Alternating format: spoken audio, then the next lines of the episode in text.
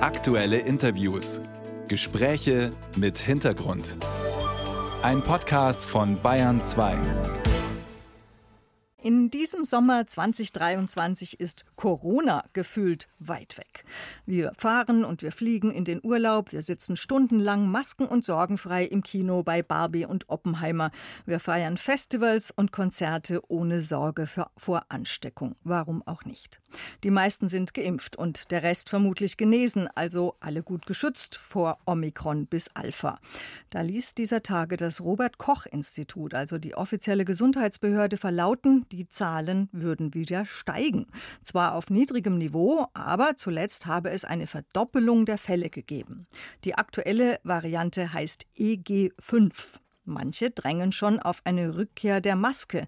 Ist das wirklich nötig? Fragen wir einen Mann der Praxis. Wolfgang Ritter, den Landesvorsitzenden der bayerischen Hausärzte. Guten Morgen, Herr Dr. Ritter. Schönen guten Morgen. Müssen wir bei jeder Sommergrippe wieder an Corona denken?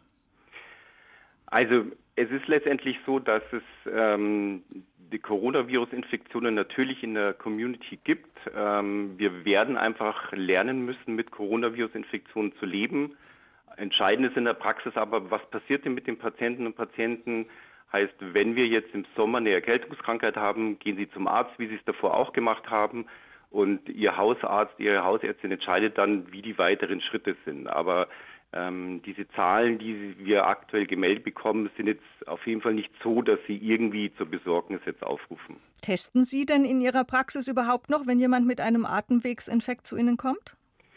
Das hängt tatsächlich von der Konstellation des Patienten ab. Heißt, wenn ich jetzt einen jungen, gesunden Erwachsenen habe, der, wie Sie gesagt haben, geimpft, genesen ist, also eine komplette Grundimmunisierung hat und jetzt auch nicht schwer erkrankt ist, dann spielt es gar keine Rolle, ob das jetzt eine Coronavirus-Infektion ist oder ob er andere Viren hat, sondern er wird ganz neu behandelt, bleibt zu Hause, und wenn er genesen ist, dann kann er wieder unter die Leute gehen. Das heißt, ähm, eine Selbsttestung raten Sie auch eher geschwächten oder älteren Patienten an, wenn man Symptome verspürt? Also die Selbsttestung ist okay, das können die Patienten gern machen. Es geht ja weniger darum, dass man erwartet, dass die Patienten, die sonst gesund sind, selber einen schweren Verlauf haben, sondern da geht es tatsächlich mehr darum, ob zum Beispiel in der Verwandtschaft ähm, Personengruppen sind, die jetzt älter sind, die schwere Vorerkrankungen haben, die vielleicht ein höheres Risiko haben. Das weiß man ja nicht immer. Deswegen ist es ganz gut, wenn man selber einfach bewusst ist, habe ich jetzt eine Coronavirus-Infektion, ja oder nein, und verhalte mich dementsprechend. Ähm, deswegen ist die Selbsttestung okay, aber wie gesagt, ähm, in der Praxis, wir testen jetzt nicht mehr jeden Patienten, der mit einer Erkältungssymptomatik in die Praxis kommt.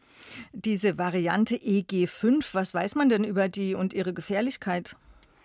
Also es ist so, dass diese Variante eine Variante der ähm, Omikron-Variante ist. Sie hat eine Veränderung am Spike-Protein, bedeutet, dass sie unserem Immunsystem ähm, etwas besser entkommen kann.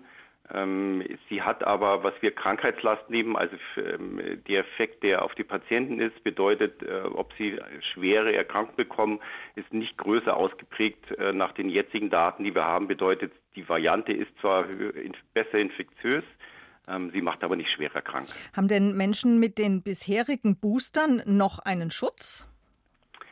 Also wir haben durch die Infektionen und durch die Impfungen, die wir haben, immer so eine gewisse Grundimmunisierung, auch wenn der Virus sich verändert. Das ist so eine Basisimmunität, ähm, die mag dann nicht mehr hundertprozentig passen. Das ist aber auch gar nicht notwendig, weil auch unspezifische Antikörper uns gewisserweise schützen. Trotzdem ist es so, dass die Unternehmen ähm, an einer angepassten Impfstoff arbeiten und der auch gerade im Zulassungsverfahren ist. Der wird im Herbst kommen. Ähm, der angepasste Impfstoff ist eben gerade für die, wie wir es immer genannt haben, vulnerablen Gruppen, also die Patienten und Patienten, die mit Vorerkrankungen im hohen Alter doch wieder eine größere Gefahr haben, schwer zu erkranken. Die sollte man dann im Herbst nochmal auffrischen, wenn die letzte Grundimmunierung zwölf Monate her ist. Mhm. Auch nochmal eine Auffrischung grundsätzlich ab 60? Ähm, ja, so ein bisschen wie wir es bei der Influenza kennen. Also es ist eigentlich ziemlich ähnlich, wie sich diese Coronavirus-Infektionen jetzt mittlerweile ähm, in der Bevölkerung verhalten. Bedeutet, der Virus verändert sich immer wieder. Ähm, wir schauen auf die veränderten Virusmutanten, wie schwer sie krank machen. Und letztendlich ist es so wie auch bei der Influenza, dass man wahrscheinlich bestimmte Patientengruppen, und das sind eben die über 60, die dann ein ansteigendes Risiko haben, dass man die dann im Herbst einfach impft nochmal. Und raten Sie Leuten mit einem erhöhten Risiko, also den Vulnerablen, wie Sie das genannt haben, auch wieder Masken aufzusetzen? Also im Augenblick, dadurch, dass wir jetzt eine Variante haben, die ähm, nicht schwer krank macht, so wie es im Augenblick aussieht, ähm, darf das natürlich jeder selber entscheiden, aber es ist nicht so, dass wir jetzt eine allgemeine Empfehlung für den Maskentragen jetzt wieder brauchen. Dr. Wolfgang Ritter, der Landesvorsitzende des Bayerischen Hausärzteverbandes zu den wieder steigenden Corona-Infektionszahlen und den Vorkehrungen dafür. Danke für die Einschätzungen. Danke auch. Wiederhören.